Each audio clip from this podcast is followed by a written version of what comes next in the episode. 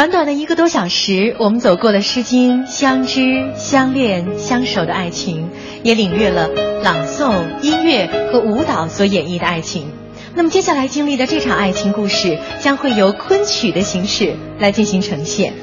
唐明皇与杨贵妃的故事在历史上耳熟能详，在唐代诗人白居易的《长恨歌》中，唐明皇与杨贵妃的爱情故事首次得到了升华。元代著名的杂剧作家白朴。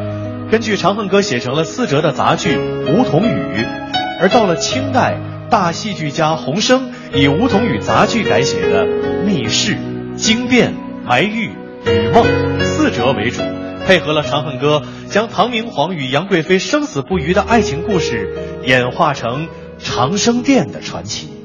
此刻我们要欣赏到的是长生殿小宴片段，描绘了唐明皇和杨贵妃。在御花园里游赏秋色，浅斟低酌的情景。